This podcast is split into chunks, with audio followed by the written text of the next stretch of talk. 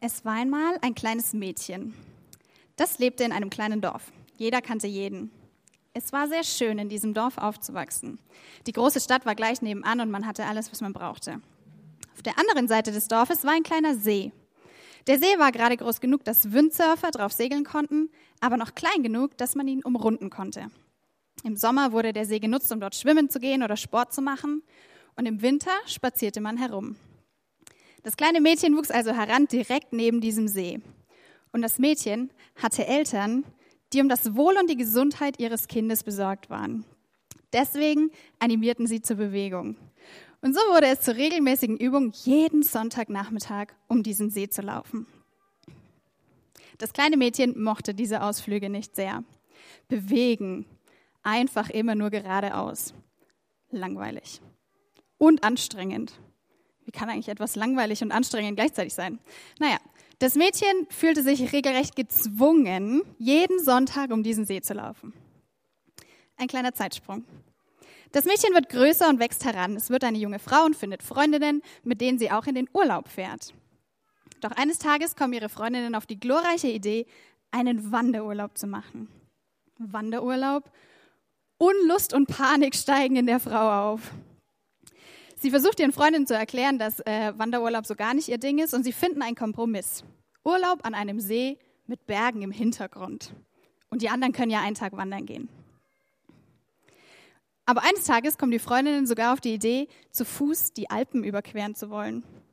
Ohne mich, denkt sie sich insgeheim. Wandern ist und bleibt keine ihrer Lieblingsbeschäftigungen. So oder so ähnlich könnte sich die Geschichte tatsächlich zugetragen haben. Wir stecken hier gerade mitten in der Predigtreihe zum Thema Gottesbilder. Peter hat letzte Woche von der Weisheit Gottes gesprochen und davor in der Woche Gott im Bild des eifersüchtigen Liebhabers. Und das sind sehr äh, unterschiedliche Bilder, aber auch sehr unbekannte. Und mein Bild, das ich euch heute mitgebracht habe, äh, lässt sich nicht wirklich dem Alten oder dem Neuen Testament zuordnen. Es ist auch kein Bild in dem Sinne, sondern es ist eher ein Motiv. Ein Motiv, das ich für mich durch die ganze Bibel durchzieht, aber ich werde trotzdem der Einfachheit halber mal das Wort Bild gebrauchen. Es zeigt für mich vielmehr ein Wesenszug oder das Handeln Gottes, das sich in dem Bild zusammenfassen lässt. Für mich ist Gott durch und durch so und das ähm, fasziniert mich auf der einen Seite, aber es lässt mich auch auf der anderen Seite ganz schön hadern mit Gott und diesem Bild, weil es mich an meine Grenzen bringt. Es lähmt mich auf der einen Seite, mir Gott so vorzustellen, aber auf der anderen Seite ist Gott durch und durch so. Ich möchte mit euch heute über Gott als den Wanderer nachdenken. Es hat sehr lange gedauert, meine Gedanken zu diesem Thema zu sortieren und umso mehr hat es mich am ersten Sonntag gefreut, als Peter gefragt hat, wie ihr euch den Gott im Alten Testament vorstellt, dass dieses Bild auch in Bruchstücken ein bisschen aufgetaucht ist. Und ich hoffe, ihr könnt euch da drin ein bisschen wiederfinden. Wie ihr eben aus der Geschichte schon gehört habt, ist ähm, Wandern keine meiner Persönlichkeitsmerkmale. Und Bewegung mag ich auch nicht sonderlich. Vor allen Dingen sinnlose Bewegung. Von A nach B zu kommen, leuchtet mir ja noch ein. Aber jeder, der meine Wohnung kennt, kann erahnen, dass ich mehr so der Typ zu Hause bin. Und ich habe mir mal sagen lassen, dass ich früher schon im Urlaub gefragt habe, wann wir wieder nach Hause gehen. Wandern ist für mich ein Motiv dafür, unterwegs zu sein. Auch Veränderung oder Wandel oder in Bewegung sein. Wenn man wandert, dann ändert sich ja die Umgebung zum einen, klar. Man ändert sich aber ja auch selber rein körperlich schon mal. Und ich habe mir sagen lassen, dass auch wenn man wandern mag, man sich innerlich irgendwie verändert beim Wandern. Und da bin ich mir selber ein bisschen auf die Schliche gekommen, als ich so über Gott den Wanderer nachgedacht habe, dass es so ein Symptom von mir ist, sozusagen, dass ich als Kind nicht gerne um den Rotsee gewandert bin. Oder dass ich Wanderurlaube nicht mag. Oder dass ich einfach nicht gerne auf Reisen gehe, denn ich mag keine Veränderungen. Und genau diese Haltung habe ich in mein Bild von Gott reingelegt. Unser Bild ist ja immer sehr subjektiv. Unsere Biografie, unsere Persönlichkeiten, unsere Gedanken, die Prägungen, die wir haben, all das färbt unser Bild von Gott. Und das ist gut, weil jeder sieht Gott mit anderen Augen. Und jeder, der denkt, dass er die objektive Meinung über Gott hat, hat sich wahrscheinlich noch nie ernsthaft mit jemand anders über Gott unterhalten. Weil dann würde auffallen, dass wir alle unterschiedliche Schwerpunkte setzen, weil wir alle unterschiedlich sind und voneinander lernen können. Ich würde nie so weit gehen zu sagen, dass es ein gutes oder ein schlechtes Bild von Gott gibt. Zuallererst sind diese Bilder da. Und wenn wir sie uns bewusst machen, können wir mit ihnen umgehen.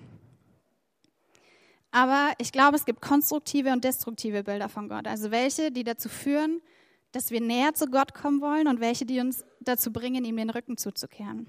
In fast jedem Workshop oder jeder Einheit, die ich halte, baue ich eine ähm, Zeit ein, wo wir uns über unser Gottesbild, ähm, wo wir über unser Gottesbild nachdenken, weil ich glaube, dass das Einfluss hat auf alles, was wir wahrnehmen, alles, was wir denken, alles, was wir äh, sehen um uns herum. Das gilt wechselseitig natürlich genauso, ähm, dass es Einfluss hat, wie wir unsere Welt sehen oder die, also wie wir wahrnehmen. Und deswegen sollten wir, glaube ich, öfter darüber nachdenken, was unser Bild von Gott ist. Und genau da komme ich jetzt nämlich ins Schleudern.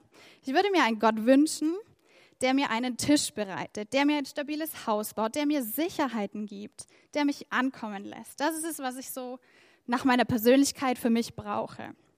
Gott, der mich beschützt und der einen Plan hat. Und dann stolpere ich in meiner Bibel über die Texte und Motive, die irgendwie genau was anderes sagen, die mir Gott als Wanderer zeigen und vorstellen, als jemand, der unterwegs ist, der sich bewegt und andere in Bewegung versetzt. Und ein paar möchte ich euch heute mal vorstellen. Anfangen möchte ich im Alten Testament. Noch bevor es eine Bundeslade oder ein Zelt der Begegnung gab, noch bevor Israel überhaupt durch das Meer gezogen ist, zeigt sich Gott seinem Volk in der Wolken und der Feuersäule. Gott macht sich auf den Weg zu seinen Leuten. Er verlässt ein Stück Himmel und Herrlichkeit und nimmt in der Wolkensäule Platz, um den Weg zu zeigen. Er leuchtet in der Nacht in der Feuersäule den richtigen Weg. Er ist verkörpert in diesen Säulen, er ist tatsächlich da. Und das schätze ich an der katholischen Kirche sehr, dass sie Gott als den inkarnierten Gott feiern, als den, der seine Herrlichkeit verlassen hat, um sich auf den Weg zu den Menschen zu machen. Dass Gott in die Welt eintaucht sozusagen. Er wird sichtbar und fassbar und erkennbar. Nicht nur in seinem Tun, sondern auch in seinem Sein tatsächlich real. Auch wenn das in dieser Säule erstmal ein bisschen nicht so greifbar ist und abstrakter klingt, aber das ändert sich ja dann später zum Glück. Durch seine Präsenz auf der Bundeslade und im Zelt der Begegnung, der Stiftshütte, im Tempel oder als kleines Kind im Stall. Gott bewegt sich immer zu den Menschen hin. Er wandert auf sie zu, rein physisch, genauso wie geistlich. Er lässt sich auf Menschen ein. Erst auf Einzelne und später auf ein ganzes Volk und noch später auf alle Völker. Und er bewegt sich zu seinen Menschen, um ihnen nahe zu kommen, um ihnen nahe zu sein. Die gute Nachricht ist doch, dass Gott da ist. Er ist nicht weit weg, sondern er hat sich auf den Weg gemacht zu uns. Er lebt im Hier und Jetzt, auch heute. Und dabei geht er nicht einfach irgendeinen schönen Weg entlang, sondern er lässt sich das was kosten. Er nimmt Entbehrungen in den Kauf, kein Dach mehr über den Kopf zu haben. Er bewegt sich, um dem Menschen nahe zu sein. Gott kommt. Und was tut er in dieser Säule? Er setzt sich in Bewegung. Als Gott, der ein Ziel hat und sich unter den Menschen bewegt.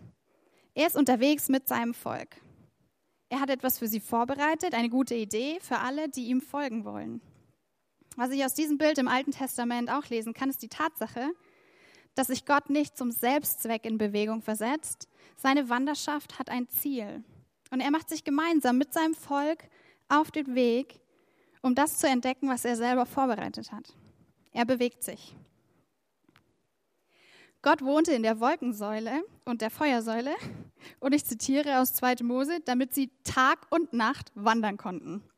Ziemlich verrückt. Letztlich ähm, sind es 40 Jahre Bereitschaft von dem Volk, wo sie Tag und Nacht hätten aufbrechen können, müssen, sollten, ständig die Säule im Blick, die entweder weiterzieht oder eben da bleibt. Israel ursprünglich als Nomadenvolk. Abraham wird von Gott gerufen, sich in Bewegung zu versetzen in ein fremdes, fernes Land, eines, das er gar nicht kannte und von dem er nur wusste, dass Gott mit dabei sein wird. Mose, der von Gott gerufen wird, zu wandern, zuerst zurück in seine Heimat, aus der er mit gutem Grund geflohen ist, und dann 40 Jahre in der Wüste. Stellt euch das mal vor, ein Wanderurlaub, der 40 Jahre lang dauert. Das gesamte Volk ist unterwegs und schaut nur auf Gott. Er schaut, sie schauen nur auf diese Säule und Gott geht und geht und geht immer vorne weg. Immer vor Augen, immer in Bereitschaft. Und für mich quasi äh, fast unvorstellbar. Und trotzdem lesen wir dann im letzten, Mose, im letzten Mosebuch, dass sie keinen Mangel hatten, als sie unterwegs waren. Es scheint also mal Gottes Idee gewesen zu sein, mit seinen Leuten unterwegs zu sein. Gott bewegt sich, um Menschen in Bewegung zu versetzen. Die Wolken und die Feuersäule ist nicht einfach eine entspannte Strecke entlang geblubbert. Nein, sie ist gewandert, damit das Volk wandern konnte. Gott bewegt sich also, um uns in Bewegung zu versetzen. Mal auf Umwege, mal durch Feindesland und mal an einer Oase vorbei. Aber immer mit einer Absicht und einem Ziel vor Augen. Und ich glaube, das ist das, was mich da am meisten beunruhigt. Denn ähm, ich mag es nicht sonderlich bewegt zu werden. Und eigentlich will ich nicht unterwegs sein, weil das anstrengend ist. Also 40 Jahre unterwegs sein, das muss doch anstrengend sein. Und ankommen dagegen ist doch wirklich schön. Er setzt das Volk in Bewegung. Später im Land der Verheißung, als das Volk nicht mehr physisch unterwegs war, ähm, sollten sie mit Festen daran denken, dass sie mit Gott unterwegs gewesen sind, um sich daran zu erinnern, um geistlich unterwegs zu bleiben. Und ich weiß nicht, ob ihr schon mal drüber nachgedacht habt, aber ich hatte so den Eindruck, dass die Probleme des Volkes dann richtig ernst wurden, als sie angekommen sind. Auch sehr spannend, als Gott ähm, nicht mehr vor ihnen herging, weil die Leute dachten, sie wissen, wo er wohnt, im Tempel. Da mussten sie sich nicht mehr auf den Weg machen, um ihn zu suchen. Sie wussten, wo er war, gefühlt. Und so ist es, glaube ich, bei uns auch manchmal. Wir müssen dann nicht mehr hinter Gott herlaufen, wenn wir unser Land eingenommen haben, in dem wir leben. Wir können nach links und rechts gucken, weil wir nicht mehr auf den Weg schauen müssen und nicht mehr auf Gott schauen müssen. Dann haben wir Zeit, uns zu vergleichen mit anderen und kommen auf dumme Ideen. Die Darstellung ist jetzt natürlich sehr einseitig. Ähm, natürlich gab es unterwegs auch ein paar Probleme und ähm, im Land war jetzt auch nicht alles schlecht, aber ich fand es einen spannenden Gedanken, zu dem ihr euch beim Mittagessen oder so mal unterhalten könnt. Ich finde auch in den Psalmen dieses Wanderbild von Gott. Ich liebe den Psalm 23, der hat mich schon durch so manches äh, dunkle Tal getragen. Und zu diesem Vers kann man sehr, sehr viel sagen. Gott wird uns da als Hirte vorgestellt. Zugegeben, Hirten und Wanderer sind jetzt nicht unbedingt dasselbe. Wanderer sind nicht gleich Hirten, aber ich glaube, Hirten müssen immer Wanderer sein. Hinter meinem Haus in Frauenaurach ist so eine riesige grüne Wiese. Und da kommt es ab und zu mal vor, dass da einfach eine Schafherde steht. Okay, es kam zweimal vor. Und einmal bin ich hingegangen und habe mich mit dem Hirten unterhalten. Und das Spannende war, dass der gar nicht hier aus der Gegend war, sondern dass er schon eine ganze Zeit mit seinen Schäfchen unterwegs war. Er ist nicht nur irgendwie hier im Landkreis unterwegs gewesen, sondern weit über die Landkreisgrenzen hinaus sozusagen. Und deswegen glaube ich, kann man auch beruhigt in diesen Psalmen äh, davon ausgehen, dass Gott auch hier als der Wanderer dieses Motiv sich da durchzieht, ohne zu viel reinzulesen. Gott kommt. Und am Ende schreibt der Psalmist davon, dass er im Haus des Herrn bleiben will, sein Leben lang. Und ein Vers davor schreibt er ja, dass ihm Gutes und Barmherzigkeit folgen werden. Im Haus sein und trotzdem folgt einem etwas. Wenn man da mal drüber nachdenkt, dann muss es ja bedeuten, dass das Haus Gottes sich weiter bewegt, damit einem was folgen kann, weil sonst wäre das unlogisch, was der Psalmist da schreibt. Also Gott auch hier, der, der sich bewegt, sein Haus bewegt sich und wir mit ihm mit.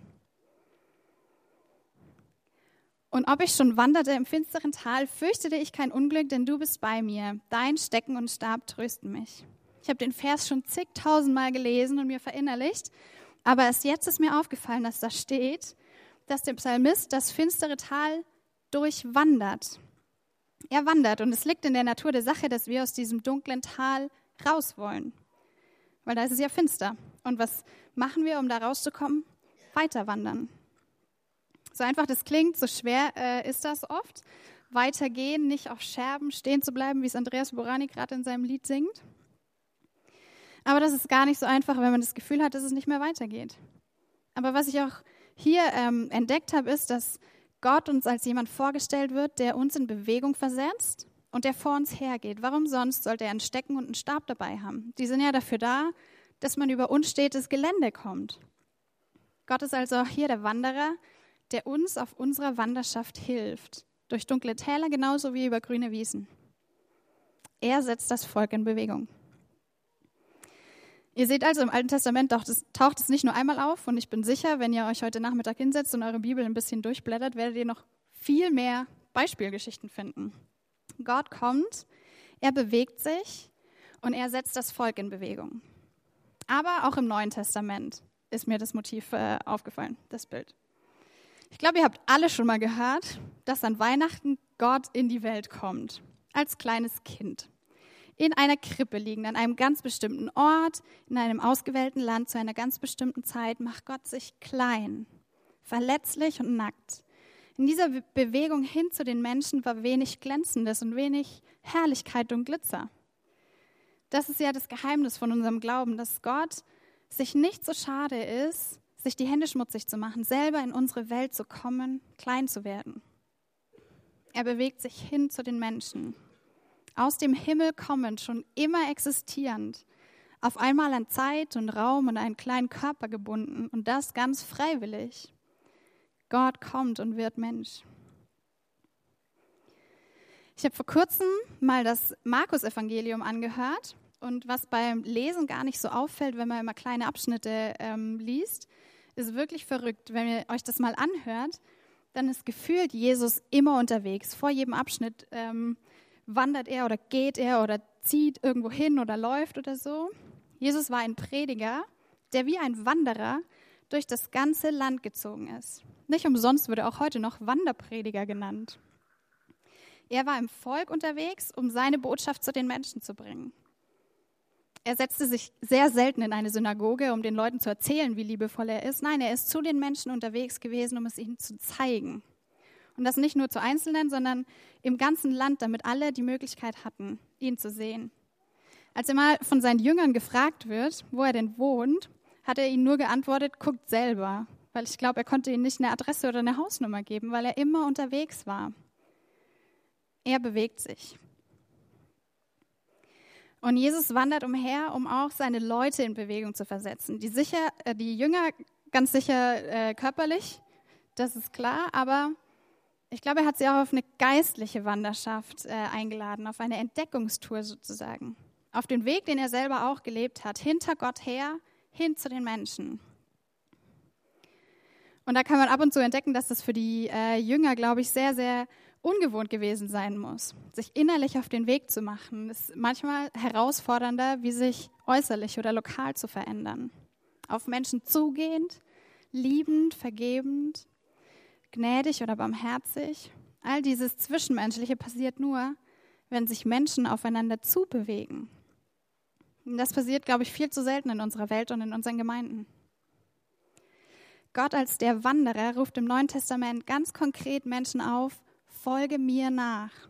Folgen kann man nur demjenigen, der vorne weggeht. Und das tut Jesus. Er setzt das Volk in Bewegung. Und das Besondere an unserer Wanderschaft auf der Welt ist ja, dass Jesus am Ende seiner Zeit auf der Erde sagt, ich bin bei euch alle Tage bis ans Ende der Welt. Wir werden bewegt und sollen bis an die Enden der Welt wandern. Und Gott wandert mit uns. Er kommt mit. Er ist mit auf unserem Weg und er ist der Weg selber. Ich hoffe, ihr könnt jetzt ein bisschen erahnen, warum ich glaube, dass Gott ein Wanderer ist oder dass es dieses Bild von Gott gibt. Ähm, das schreit mich förmlich an aus meiner Bibel. Gott ist unterwegs, er setzt sich in Bewegung. Er ist immer unterwegs mit einem Ziel, nicht um der Bewegung willen, sondern um seiner Menschen willen. Er ruft uns auf, uns auch in Bewegung zu versetzen. Er geht vor uns her, wir folgen. Er ist die Wolkensäule, die uns den Weg zeigt und die Feuersäule, die erhält, wenn es dunkel ist. Er ist derjenige, der in Israel umhergezogen ist, um Menschen zu erreichen. Und er lädt uns ein, an seiner großen Wanderschaft teilzuhaben, hin zu allen Menschen. Und ich überlasse euch heute Morgen selbst mal zu überlegen, wo Gott dich gerade hinruft, innerlich oder äußerlich bewegt. Manchmal ruft uns Gott aus einer Situation raus, aus äußeren Umständen, vielleicht aus deiner Arbeit oder aus deiner Wohnsituation. Manchmal ruft er uns dazu auf, uns geistlich auf den Weg zu machen. Beides ist möglich und beides habe ich erlebt. Äußerlich hat Gott mich in Bewegung gesetzt, alles zu verlassen gefühlt, meine Familie, meine Freunde, meine Arbeit, mein Lebensentwurf, der eigentlich schon fertig war, um in ein fernes, fremdes Land zu ziehen. Ganz konkret in verschiedene Städte, an verschiedenen Stationen in meinem Leben. Und die letzte Station ist Erlangen. Und die Wege, die waren auch immer anstrengend. Das waren schmerzhafte Wege, weil man immer auch was zurückgelassen hat. Aber auch innerlich hat Gott mich schon oft aufgefordert, in Bewegung zu bleiben, ihm hinterherzugehen, nicht da zu verweilen, wo ich erkannt habe, dass irgendwas wahr ist, sondern weiter bereit zu bleiben, ihm Neues, äh, ihm von mir Neues zeigen zu mir von ihm Neues zeigen zu lassen, so rum. Neue Wege auf ihn zu. Sowohl was die äußere Form angeht manchmal, manchmal aber auch Inhalte. Und deswegen stehe ich am Ende doch wieder am Anfang und stelle fest, ich mag keine Veränderungen. Wie kriege ich das jetzt zusammen? Gott geht also vor uns her, soweit klar. Und er ruft uns, auch klar. Aber wohin ruft uns Gott? Und das ist ganz wichtig jetzt. Er ruft uns zuallererst in eine Beziehung, in eine Beziehung zu ihm selber. Und ich glaube, deswegen ist das Unterwegssein noch gar kein äh, Gegensatz mehr zu dem Ankommen. Dann komme ich nämlich bei einer Person an, die unterwegs ist. So kann ich ankommen im Unterwegssein. Ankommen bei Gott als Zuhause, Gott, der sich bewegt und mich in Bewegung versetzt. Aber ich bin trotzdem angekommen. Und all das, was ich vorher als Spannungsfeld empfunden habe und aufgezogen habe, verringert irgendwie so ein bisschen seine Gegenseitigkeit, die irgendwie nur in meinem Kopf war wahrscheinlich. Und so paradox das irgendwie klingt, ich komme an bei einer Person, die unterwegs ist. In seinem Unterwegssein zu mir und mit mir bin ich angekommen. Er als die einzige Konstante in den Veränderungen meines Lebens in den letzten Jahren dann ist Gott nämlich derjenige, der mir den Tisch bereitet. Dann ist er der, der mir ein stabiles Haus baut, der mir Sicherheit gibt und der mich ankommen lässt. Dann ist er ein Gott, der mich beschützen kann und der einen Plan hat. Dann sind das keine Gegensätze mehr zu dem dynamischen, aufbrechenden Gott, der sich bewegt, sondern ich komme in seiner Bewegung an. Er ist die einzige Sicherheit, die ich haben kann und das ist auch gut so. Beziehungen bedeuten ja immer auch Wandel. Jede Beziehung in unserem Leben hat uns verändert und verändert sich mit der Zeit. Gott ist derjenige, der weiß, was ich brauche und mich in diese Richtung führen kann, aber nicht als Navi, das ganz weit weg ist und mir den Ton angibt, sondern das Auto, das mich auch dahin bringt, wo ich hin soll. Und mit dem Blick auf das Unterwegssein können wir und kann ich, glaube ich, erleben, dass ich keinen Mangel habe. Genau wie das Volk in der Wüste oder Jesus, als er im Land unterwegs war. Sie hatten letztlich immer alles, was sie gebraucht haben, auch wenn sich das manchmal nicht so angefühlt hat und diese Versorgung nicht so ist, wie wir sie gerne hätten. Ich mag immer noch keine Veränderungen, aber ich habe gelernt, dass sie mir gut tun, weil Gott sie wirkt, wenn Gott sie wirkt.